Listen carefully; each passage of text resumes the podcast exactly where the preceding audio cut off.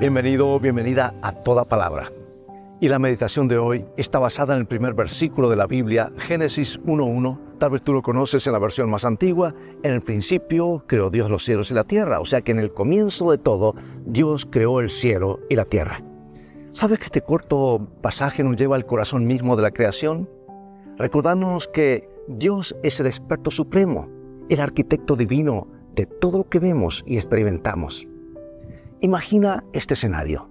Dios, en su magnificencia y sabiduría, dando inicio a la creación. Cada detalle, cada rincón del universo, cuidadosamente diseñado por el maestro de la vida, el artista supremo. Este mismo Dios, que dio origen al cosmos, conoce cada capítulo, cada página en blanco y cada desafío que estás enfrentando. Y a menudo nos encontramos luchando por comprender el propósito de nuestras vidas. Sin embargo, al recordar que Dios es el creador de los cielos y la tierra, reconocemos que Él también es el autor de nuestra historia.